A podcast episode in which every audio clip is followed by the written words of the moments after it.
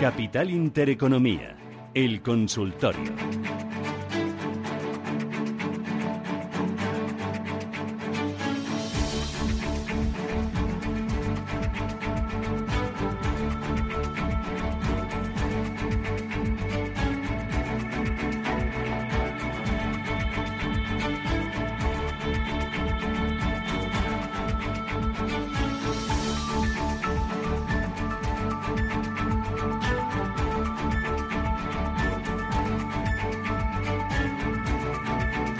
Diecinueve minutos, llegamos a las 10 de la mañana, Radio Intereconomía 915-3318-51. Ya nos pregunte por acciones eh, constructoras energéticas y automotive. Eh, ¿Qué nos puede preguntar? Lo que quieran, ¿no, Roberto? ¿A ti te gustan más los valores americanos? ¿Un Adidas, un Nike? ¿No? ¿O, no? Americanos, Adidas, No. bueno. Yo no, no ah, le bueno, hago- Adidas no, bueno, Nike. No le ¿O hago ascos- Que me lío, que me no le lío. hago ascos Es a que ya sabes que a mí lo del deporte no... Yo veo. Como el le- fútbol. Solamente le tengo manía a, a NH Hoteles, pero porque, ¿Por no, porque no doy ni una. Es vistoso. Es- Ah. Pero aún así te Yo creo- empeñas. yo eres creo de los que reinciden, no, ¿no? ya- ya, siempre lo advierto. Cada vez que me preguntan, pues digo, yo, bueno, yo no voy a dar mi opinión, pero vamos. Bueno, te soy queda, el mejor. te queda poco. Soy el mejor creador de opinión contraria en NH Hoteles. Eh, Oye, si uno invierte pensando en la jubilación, ¿tiene que invertir en renta variable? Te lo digo porque eh, la jubilación es ahorro prudente, conservador, largo plazo, es algo que en teoría no quieres perder dinero, y entonces choca con renta variable. Bueno, no es así. O sea, esa, esa conclusión que has hecho es un poco... No sé, es para, pa- para, O sea, para lo que, te lo que consiste de la jubilación es No, pero hay gente que te dice, cuando no, tengas no. la edad de jubilación tengas lo, lo que quieres Pero tener, te dicen, ¿no? si quieres arriesgar, arriesga con un fondo de, de inversión, pero con un plan de pensiones, sé prudente, sé conservador, porque es ahorro a largo plazo. Eso no es verdad. Vale. 100% Cuéntame por qué. falso. Vale, Fundamentalmente cuéntame una por cosa. qué. Eh, lo fundamental a la hora de invertir es tu perfil de riesgo. El perfil de riesgo... Yo, Si mi perfil de riesgo ya os he contado que varía. Yo cuando la bolsa Pero es alcista, pero- yo soy audaz. Cuando la bolsa es bajista, yo soy muy prudente. es que cuando tengo que pagar que- colegios de los niños, soy muy prudente. Pero que el perfil de riesgo tiene que ser variable, no tiene que ser variable. riesgo. O sea, que el Pero tan variable como el mío. Puede ser cualquiera, puede ser muy variable. Te voy a poner el modelo. Nosotros tenemos eh, clientes que llevan con nosotros cinco años y no han cambiado de perfil de riesgo. Y tenemos clientes que cambian todas las semanas dos veces. Bueno, O sea, peores que yo entonces, ¿eh? pues es que, es que hay, el perfil de riesgo es individual, cada uno tiene uno y puede depender de tu situación emocional. O sea, no, no tiene que depender de los mercados. Claro, es que el miedo Entonces, es, Eso es. mm, Y el, y el y la miedo avaricia lo mismo. es de cada uno, no es del, del común. Entonces, ¿en qué consiste invertir en fondo de pensiones? Consiste en que te plantees que eres capaz de, eh, de asumir. Y puedes tener dos perfiles, uno para tu inversión de, de liquidez o en corto plazo y otro para tu largo plazo. Y efectivamente, puede contar o no, la renta variable es un elemento importante para invertir. No tienes que dejarlo aparte. Y, y desde luego, si tienes una inversión a largo plazo, es decir, estás invertido para tu jubilación dentro de 20 años, probablemente tu cartera de pensiones será una cartera 100% invertida en renta variable. Y no tiene nada que ver con el miedo que puedas tener a perder, sino en la necesidad que tienes que ganar cuando te jubiles. Bueno, porque ahora además uno puede perder en renta fija. Bueno, puede perder en todos los lados. La renta fija siempre se ha podido perder. O sea, no es que sea este momento. El- al final es un activo que cotiza, que tiene un precio, que el precio está y, y fluctúa en función del movimiento de los tipos de interés. Y los tipos de renta, o sea, el precio de los activos de renta fija, cuando los tipos de interés suben, bajan. Si resulta que los tipos de interés están a cero, pues no tienen que, no pueden irse a menos 20, tienen que subir. Y probablemente, pues eso significará que el que está invertido en el largo plazo en un activo de renta fija, si no lo gestiona bien o se ayuda de un gestor para gestionarlo, va a tener rentabilidades negativas. Y de ahí viene también algo que has hablado antes y yo creo que es fundamental, que es el modelo de inversión pasiva basada en índices de renta fija es un modelo muy complicado porque los índices de renta fija no representan la realidad de la inversión en renta fija. ¿Cómo que no? No, no tienes ninguno. O sea, cuando tú inviertes en el SP500 tienes un índice que replica el SP500 y lo replica al 100%. Si tú eres un fondo y tú eres un inversor pasivo y vas a comprar un activo que es pasivo, un ETF o un, un fondo índice, no vas a poder hacer lo mismo que el índice porque tienes unos costes y tu rentabilidad va a ser menor que el índice. Pero en renta fija no hay activos de renta fija porque en primer lugar tienen una duración, hay activos que vencen y que eh, vuelven a emitir otros que no son equivalentes y por lo tanto el- los índices de renta fija son bastante complica- complicados de replicar. Re- em, es complicado replicar la inversión en renta fija como objetivo eh, marcada por un índice, eh, un índice, porque no existen replicantes. ¿Qué ocurre? Que eh, si lo haces de la mano de un profesional que te asesora, pues probablemente la renta fija en estos momentos no sea un activo para estar preocupado, porque lo que vas a hacer es jugar con la duración, jugar con duraciones negativas, ponerte corto y obtener rentabilidad. O sea que eso consiste en hacerlo. Si tú vas desde el punto de vista de comprar un índice, desde luego no tienes índices de renta fija cotizados que reflejen realmente el mercado de renta fija. Vosotros tenéis una joyita que es el Phil Capital 50. ¿Este plan de pensiones por dentro que tiene de ahorrador va dirigido a qué perfil? Bueno, Phil Capital 50 es un...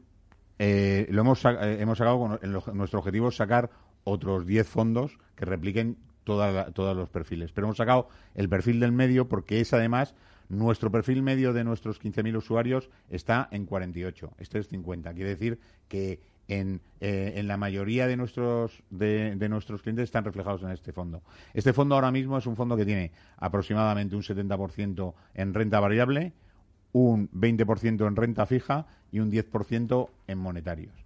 Es un fondo que lleva una rentabilidad en el año, en un año complicado como este, que está por encima del 2%.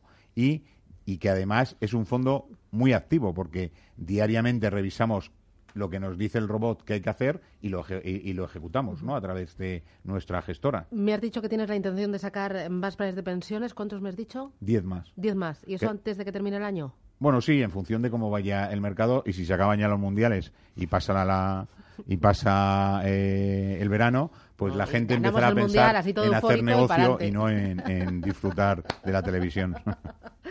Antonio Bandafil Capital, un placer. Muchas gracias. Cuídate. Oye, ya tenemos oyentes, ¿no? 91533 eh, 1851. Oye, dame alguna perlita para tomar posiciones en el mercado americano, en el alemán, en deportes o lo que tú quieras. Pues eh, eh, ninguna. ¿Ninguna? La, la O sea, no compramos. Ninguna. No, yo creo O sea, no tú ahora no comprarías, no, no no es ves nada que de- digas, esto tiene buena pinta. Ni un índice tampoco. A ver, para tratar de coger algún rebote, quizá el DAX, porque está en soportazos, el Eurostox también está en un soporte muy interesante, pero es que eso nunca es garantía de que, de que tenga necesariamente que rebotar. Mm, alguna perla. Pues, eh, a ver, siguen funcionando muy bien eh, los Apple, eh, Microsoft, eh, Netflix. Quizá el único que sea eh, desviado un poquito es Nvidia y simplemente por el movimiento de ayer, pero que también lo venía haciendo eh, de maravilla. Eh, en fin, este tipo de, de- de Facebook, Amazon también, pese al- a la caídita de ayer, todos esos lo siguen haciendo muy bien. Ahora, suficiente como para eh, comprar en el momento actual cuando además eh, los Nasdaq se están enfrentando eh, a las resistencias, ojo, a las que dejaron hace solamente un día, ¿no? Pero es que ayer el, el último hueco alcista, que tampoco era demasiado aparente, pues ya quedó cerrado. ¿Eso significa un giro a la baja? No necesariamente ahora para comprar, ¿no? Yo es que no veo gran cosa. Fíjese, si acaso lo veo es algo en el mercado español que, que, que no está jugando a nada. Bueno, enseguida me hablas del mercado español y de esos valores, pero antes voy con Rafael, buenos días. Buenos días. Dígame. Enhorabuena. Quisiera preguntarle al señor Moro, porque compré una acción de SAP a 101.50 y le puse un stop sobre los 99.80 o algo de eso, si está bien o... Y, si, y le había preguntado también por Bayer, porque ya de las americanas ya me ha, di- ha dicho lo que tenía que decir y además que no es momento, ya le he oído que... Pero me gustaría preguntarle por, por Bayer. Fantástico, gracias. Muy bien, muy buen día, muchas gracias. A ver, con Bayer, ¿qué hacemos? Bueno, a ver, el stop que ha puesto eh, a mí me parece, me parece bien, quizá un poco ajustado para lo que es el nivel de compra, ¿no? Estamos hablando de, de un 2% aproximadamente de stop loss, que quizás se le quede un pelín escaso en un movimiento eh, mínimamente correctivo. Em, bueno, a mí era uno de los que más me gustaban. Eh, en el, el aspecto de cortísimo plazo quizá eh, se ha visto un poco desmejorado, eh, pero sigue siendo una muy buena acción. Mm, Yo, si acaso, lo establecería en el entorno de el stop, me refiero, en el entorno de 98-70, ahí situaría el stop. Y en cuanto a Bayer, que, que ya no me he quedado con la idea de si lo, lo tiene comprado. era para comprar. Ah, era para comprar. Eh, no, yo no, no, no, No. veo. No. No, está atacando una so- un soporte, o lo acaba de atacar recientemente en la zona de 96. En 95 tiene otro soporte, pero sí, claro, la aproximación eh, a esa zona de 95 coincide con pérdida de los 12.600 en el DAS, pues eso, en absoluto será eh, se convertirá en una buena opción de, de compra, ¿no? Y, y ha detenido y de qué manera su avance, ¿no? Dejando además ya una sucesión de máximos eh, decrecientes. Así no se sube. Y, y por lo tanto no, no, no, no veo que sea una buena, una buena opción. Loli, ¿qué tal? Buenos días. Hola, buenos días. Dígame. Muchas gracias por el programa. A usted. ¿Qué me Eh, cuenta? Amper, Amper, quería ver si, como está subiendo, quería ver si hay alguna noticia buena y si es momento para comprar y, y hasta cuánto puede llegar o, o es solamente especulación. Muy bien, gracias. A ustedes. Amper, ¿es buen momento para comprar? Yo creo que no, que ya aquí sí llegamos un poco tarde, ¿no? Sobre todo porque eh, el nivel con el que eh, ya se topó a finales del primer trimestre del año pasado, la zona de 0,3550, pues ya la tiene relativamente cerca, ¿no? No- Quizá no en términos porcentuales, pero sí en términos de, de recorrido, en términos de gráfico, ¿no? Y ese es su único objetivo. Eh, nos merece la pena entrar eh, y todo esto haciéndolo eh, muy bien, evidentemente. Nos merece la pena entrar a 0.325 para ese recorrido hasta 0.355, pues que cada cual eh, se dé a sí mismo la, la respuesta, ¿no? Eh, quizás sea un recorrido ya para lo que es este título, eh, los, no lo suficientemente ambicioso como para justificar un stop loss que en buena lógica y tratándose de este tipo de títulos también ha de ser en principio algo superior a lo que estamos acostumbrados a tener. Por lo tanto, yo no, no, no- ahora ya no lo veo. Quizá cuando rompió por encima de 0,25 sí estaba dando señales importantes, ¿no? Ahora parece que se están extinguiendo un poco. María, ¿qué tal? Buenos días. Hola, buenos días. Cuénteme. Eh, mire, quería preguntarle al señor Moro. eh, ¿Es momento de entrar en alguna de las automovilísticas? Y luego quería preguntarle por una acción que cotiza en el MAP, MAP que me parece que se llama Atris, Atris que, que se, eh, es un robot que es para eh, proporcionar radio, eh, quimioterapia. Vale. Sí. Pues- Y, y luego eh, estoy en Santander, Telefónica, etcétera, que, que si tiene alguna estrategia, que si comprar para bajar el precio o vender si sube y volver a comprar, pues que me conteste a Muy estas bien. cosas. Si puede a todas y si no a las que pueda. Muy bien, gracias. Gracias. Adiós, María. Adiós. A ver, eh, en cuanto a las automovilísticas, no. Daimler, eh, BMW acaban de romper, de romper soportes, además casi casi de medio plazo, ¿no? En lo cual en absoluto es una buena señal como para pensar que simplemente por el hecho de que han estado especialmente castigadas, ese sea un buen motivo para comprar. No. De hecho, el aspecto que tienen ahora mismo es de seguir abundando en la corrección. Así que yo, yo no- ahí no, no, no entraría, ¿no? Eh, nos preguntaba también por... eh, eh, Atrix ha dicho que se llama. Ah, sí, sí, pero la- era ahí no, ahí no le mercado puedo. alternativo bursátil, Sí, ¿no? no tan pequeños echar. no los llevas, ¿no? No, ahí no le puedo echar una mano porque eh, no sé por qué.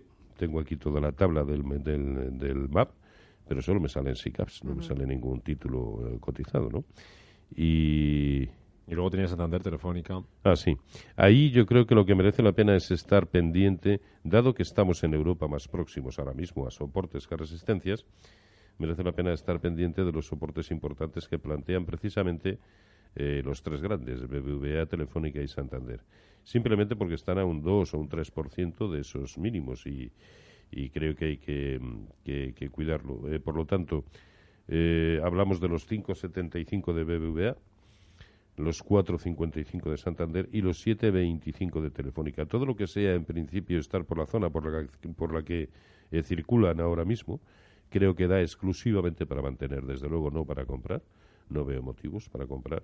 Y muy pendientes de esos niveles, porque si los pierden, creo que hay que poner pies en polvorosa. ¿no? Además, sería, sería señal de que prácticamente todo el IBEX se nos ha venido para abajo, de que el índice sectorial bancario europeo eh, ha perdido el soporte que acaba de establecer después de una secuencia muy, muy mala y que anticipa además continuidad en las correcciones y, y de que el DAX, por supuesto, pues habría perdido ya incluso en precio de cierre semanal los 12.600, con lo cual las sensaciones darían para pensar en que no es bueno comprar y probablemente mantener nada. Pedro, ¿qué tal? Buenos días. Hola, buenos días. ¿Qué tal? Cuéntame. Eh, mira, quería preguntarle a la señora eh, qué valores del IBEX 35 o del Eurostat 50 ve eh, que sea una ganga eh, para comprar eh, al margen de la situación actual. Gangas. Sí, al margen de la situación que tenemos ahora mismo, eh, pues fundamentales, por trayectoria, ¿qué valores ve a precios atractivos ahora mismo en el IBEX 35 o en el Eurostock 50? Muy bien, gracias. Muchas gracias. Tú dirás. Bueno, Gangas. es que, eh, a ver, por, por fundamentales no soy el más indicado para contestar. Segundo, con el escenario eh, de medio y largo plazo que yo manejo, eh, por supuesto, absolutamente nada me parece una ganga, tenga el precio que tenga. Perdón, haya Está tenido, negativo, ¿no? haya tenido las correcciones que haya tenido. No, no, no, no especialmente. No especialmente, como sabe, eh, yo manejo para el medio y largo plazo un escenario muy bajista. Sin embargo, nada de eso ha, ha conllevado que en algún momento, y animo a cualquiera a que me demuestre lo contrario, eh, que yo haya estado permanentemente eh, mm, sugiriendo posiciones cortas. Al contrario, me parece que no he sugerido ni una sola en lo que llevamos de año, ¿no? Una cosa es el escenario que tengamos en la cabeza y otro lo que esté sucediendo, ¿no? Eh, y, y procuro estar siempre a favor de la tendencia. Si el mercado se empeña en, en, hacer lo contrario a lo que mi escenario general me indicaba, eh, pues no me doy de cabezazos contra el mercado, ¿no? Pero eh, por eso digo que a mí nada me parece una ganga en el momento actual. Si viniéramos de visitar soportes muy relevantes de medio y largo plazo, quizás sí, pero no es, no es el caso. Ahora le diría que con ese criterio que él maneja, pues lógicamente los que más hayan caído. Ahora, si estamos hablando de tratar de encontrar títulos en el momento actual que pudieran funcionar bien, incluso de manera independiente o autónoma con respecto a la evolución de los índices, pues quizá para mí el mejor sería Inditex. En, ¿Ah, el, sí? en el ¿A momento. qué, ¿A qué precios? No, no, incluso el actual, pese a que ya ha rebotado bastante, este título ya ha demostrado sobradamente su capacidad para, para actuar de manera autónoma, sobre todo en el lado positivo, ¿no? Eh, luego parece que está en condiciones de querer hacer exactamente lo mismo. Por coste de oportunidad también mencionaría a Mafre, porque está en un soportazo eh, y puede merecer la pena tomar alguna posición. Eh, y lo que pasa es que aquí eh, pues hay que hay que tener un corazón de hierro eh, Solaria Solaria sigue teniendo un aspecto brutalmente alcista el problema es dónde y cómo establecer el stop loss Mm. que necesariamente hemos de, de poner ¿Tenemos a otro oyente? Sí, teníamos a Juan. Juan, buenos días. Eh, hola, buenos días. Muchas Dígame. gracias por el programa. Quería preguntar a don Roberto, compré ayer Audaz Renovables a 3,10 y se ha ido para atrás, a ver qué me podía decir. Y sobre Centi. Muy Muchas bien. gracias, le escucho por la contamos, radio. gracias. Eh, me lo cuentas después del boletín eh, informativo. Ecentis y Audax. Y antes me habías dicho Solaria, Mafre e Inditex. eh, tr- tres valores, he tomado nota. Boletín, volvemos, seguimos con el consultorio hasta las diez y media, no se vayan.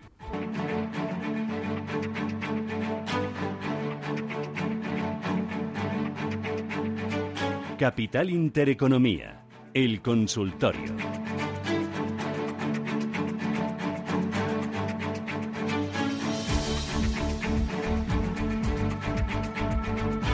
Pendiente, se te caen los cascos. eh. Tenías pendiente Audax y otro más, ¿no? ¿Cuál Y- era el otro? y Ecentis, vale, sí. Vale, vale. ¿Qué? ¿Qué me- ¿Te lo has Pues mirado o no? vamos con, sí vamos Ah. con, con Audax Audax eh, a, a finales de- del trimestre pasado a finales de marzo eh, pues eh, más o menos corrigió el 0,618% de todo lo que había subido, pero es que había subido desde febrero un 550%. Eh, y, y fue a buscar pues niveles de 1,50 aproximadamente, que insisto, es el 0,618, es decir, que técnicamente no lo está haciendo mal, con movimientos evidentemente muy estrambóticos, pero no lo está haciendo mal. Problema, pues que recientemente, hace dos, tres jornadas, se ha enfrentado de nuevo a esos 3.30 con los que no pudo. Y recordemos a dónde fue a parar la, la última vez. Yo no digo que vaya a suceder lo mismo, ¿no? Eh, problemita, pues que eh, el stop que pide el gráfico es el origen del último hueco, esos 2,74. Estando como está ya comprado por encima del precio de actual, ese es un stop demasiado amplio, así que yo le diría que, eh, bueno, pues que establezca el stop, eh, pues eh, incluso los mínimos de hoy, en la zona de 2,88 aproximadamente, 2,87, no más, no más, porque aquí cualquier variación eh, en el gráfico porcentualmente implica una auténtica barbaridad, ¿no? Eh, que pueda hacerlo bien o no, pues no, no, pues, pues no lo sé. Pero vamos a protegernos ante la posibilidad de que suceda exactamente lo contrario. Y en el caso de, de Centis, eh, bueno, mm, está, está raro. No, no, le veo, no le veo nada. El gráfico mantiene una directriz alcista que comenzó en noviembre de- del año pasado, em, pero cada vez con menor inclinación. Eh, se está topando ahora con una resistencia horizontal en los entornos de 0,78. En fin, yo le diría que vaya, que suceda lo que suceda, ya no sería bueno que a corto plazo, a corto plazo eh, cerrara el hueco que nos dejó hace tres días en 0,72. Para mí ese debiera ser el stop. José, ¿qué tal? Buenos días.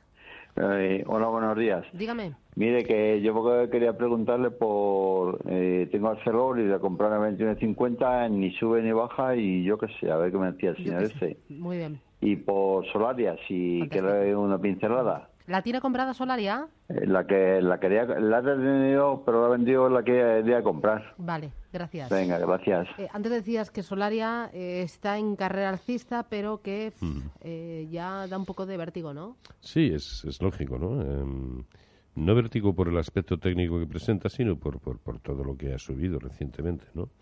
Pero mm, en el caso de Arcelor, pues es verdad que no está haciendo nada y si está haciendo es negativo, al menos a corto plazo, ¿no? Acaba de perder un soporte relativamente interesante en la zona de 27.50, digamos que no con los filtros suficientes, pero en definitiva, eh, estando comprado a los niveles que ha dicho, yo establecería el stop en 26.20 por debajo de ahí, eh, cerraría la posición. Mientras tanto, pues que aguante porque tampoco está haciendo nada, eh, digamos, feo en el medio plazo. Sí a corto, no en el medio, ¿no? Y en cuanto a Solaria, sí, ya he com- comentado que para mí el que presenta el aspecto más limpio, pero, pero claro, también, también muy peligroso, porque aquí el, el inconveniente, el problema es dónde establecer el stop. Si lo establecemos en términos porcentuales, digamos, los normales, los que habitualmente estamos acostumbrados a tener, un 3 o un 4%, digamos, pues es que eso se lo puede comer en media hora este, este título. El stop a cortito, eh, que digamos más destaca, es 6,20. Eh, si es, si, es más, como eso está muy alejado del precio actual en términos porcentuales, eh, una, buena, una buena medida pudiera perfectamente ser comprar, ¿por qué no? Está en tendencia alcista, eso es innegable, eh, comprar, pero eh, de- destinar la mitad o la tercera parte del que tuviera pensado para permitirse ese stop en 6.20, que luego empieza a ir a su favor. Si quiere aumentar, que aumente, pero ya estará jugando con stop de beneficios, no de pérdidas. Bueno, enseguida voy con mensajes de audio y de texto a través del WhatsApp, que luego me regañan los oyentes. También audio y texto WhatsApp 609-224-716. Pero antes, oye, ¿mañana vas al Forex Day o no vas?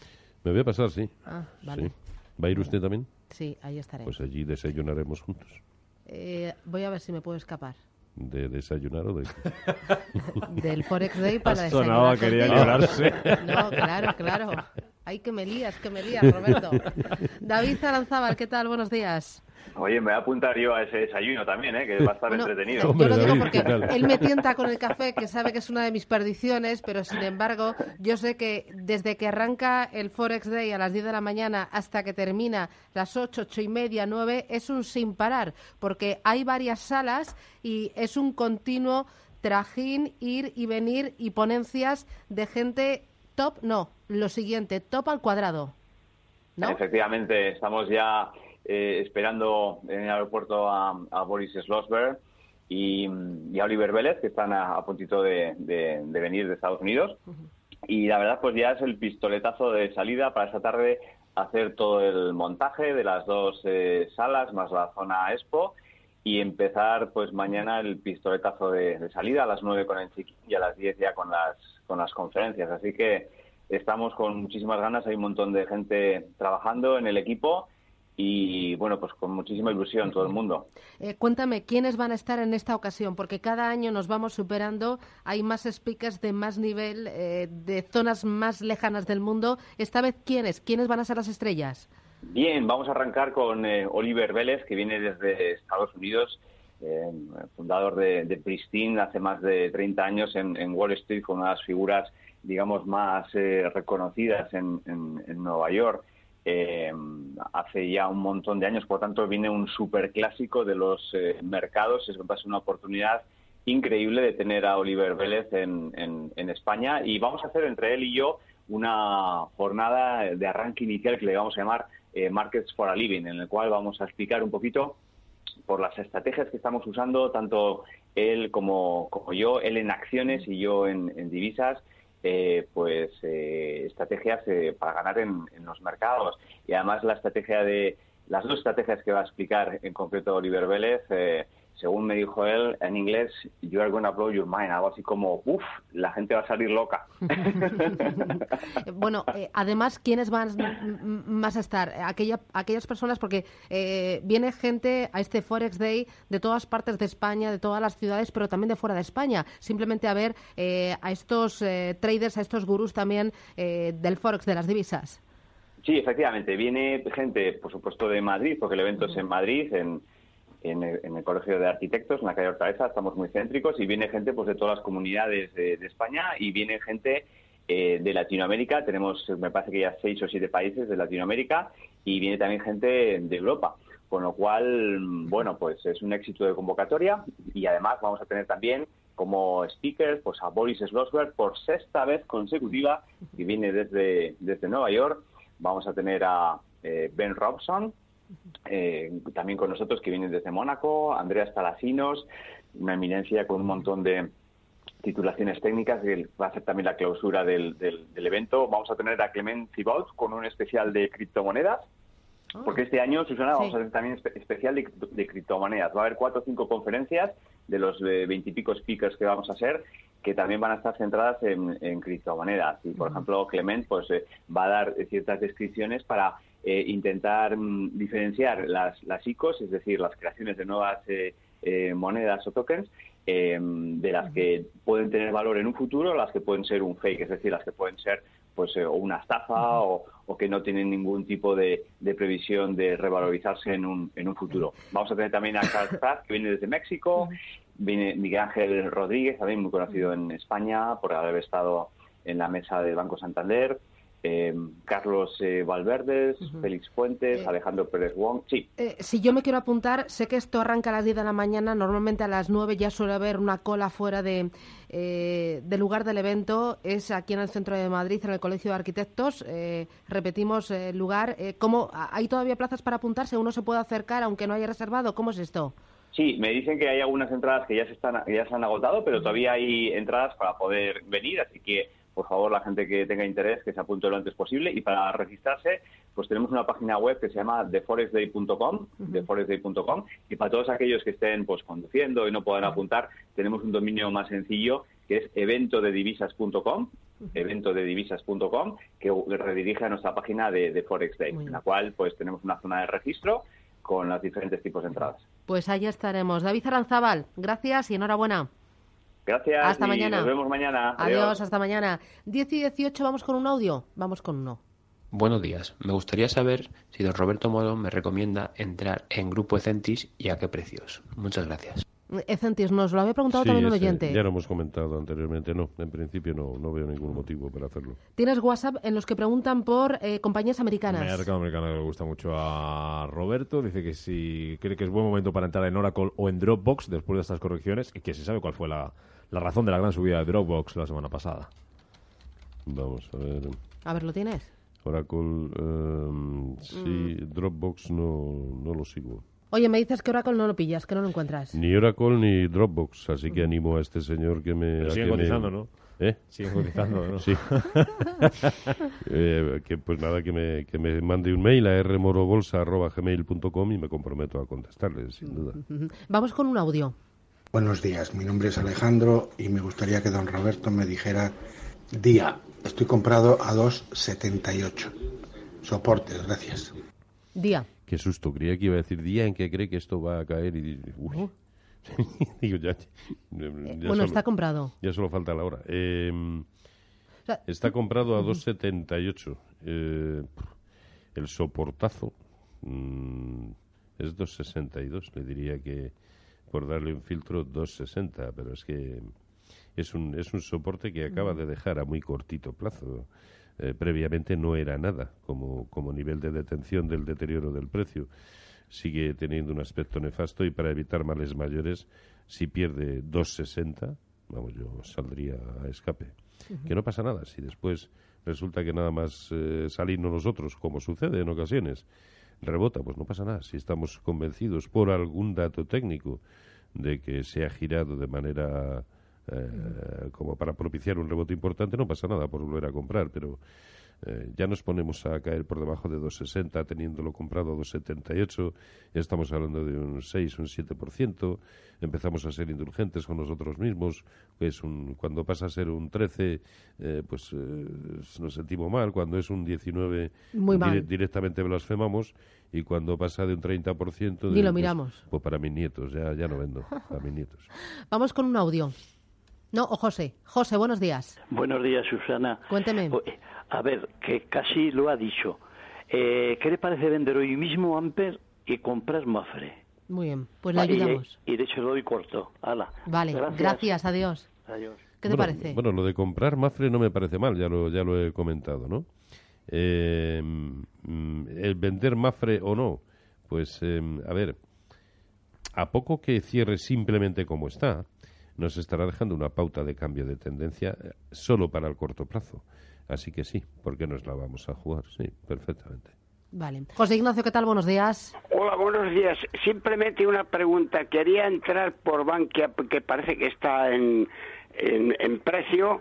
A ver lo que me dice don Roberto. Muy Nada bien. más, muchas Gracias. gracias. Escucho por la radio. Muy ¿eh? amable. Chao, adiós. Don Roberto, ¿qué le dices? La secuencia que trae no es buena.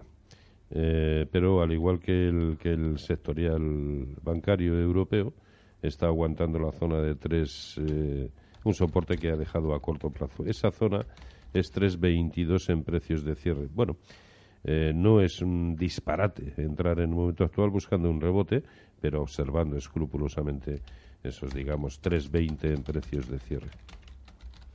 Eh, una última, un WhatsApp rápido. Pues mira, eh, por cortos, que decía que no había recomendado este año, Andrés. Dice, si, ¿cómo ves abrir cortos en Siemens Gamesa? En Siemens, abrir cortos. a ver. Eh, bueno, precisamente este no me parece demasiado mal el, el tomar posiciones cortas porque ya está por debajo del 0,618 de lo que fue la última subida que comenzó en 11,25. Así que perfectamente con, con stop loss en la zona del origen del hueco en 12,70, del último hueco eh, bajista, con stop en 12,70 me parece una, una buena Muy bien. idea. Sí, Roberto Moro, apta negocios, que te veo en forma. ¿No? ¿verdad? Por el Mundial. Sí, es por el Mundial. No, O sea, porque ¿Tú, tú no- tienes el, eh, el- la televisión todo el día puesta en casa? ¿Con eh, algún partido? ¿Tú sí, y no? gráfico. Yo Cuando sí, no es- gráfico. cuando Ah. no estoy con... Solo con la televisión. Pero Roberto estará Sí. con el gráfico y la tele. Pero vamos, ya le digo yo que sí. Yo soy muy Ya está en la muy- cocina, tengo el muy fútbol. futbolero, O sea, mucho. eh, eh, Bueno, yo, te- yo tengo hasta en el móvil y, y cuando viaje o algo, algo así, me lo veo en el móvil. Para ver quién pero, juega. o sea, y yo la verdad, yo sabéis que de fútbol no entiendo nada, no entiendo nada. Bueno, igual- que voy en el coche en y mi este marido mes tiene puesto el fútbol y digo, si es que no lo pilla, si es que es imposible que se entere, No, que se pero lo imagine. cuenta que yo soy ¿lo del... imagináis o no? Cuenta que yo soy del Atleti, por lo tanto, de los que más entienden. Ah, vale, Claro que sí. vale, perdón, perdón, perdón. Pero yo creo que en este mes algo aprendes. Faltaría más. Algún Yo- jugador te aprendes. Un poquito, yo estoy intentando, yo pongo de mi parte, ¿eh? Lo que pasa es que tienes que tener un poquito de paciencia. ¿Dónde, dónde, dónde juega Higuaín? ¿Cómo? ¿Higuaín en qué equipo? Paso palabra. Argentina, ¿no? Argentina. Bien, Sí. bien, A ver, ¿ves, pregúntame eh? otra, pregúntame otra. Si todo va quedando, Sa- esto es Salah. ¿Cómo me Salah. Egipto.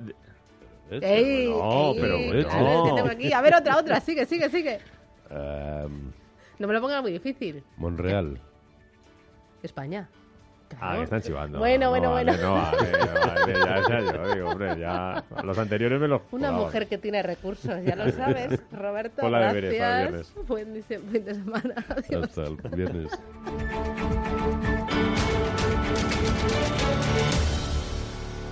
Escucha Radio Intereconomía. Te mostramos la economía en estado puro.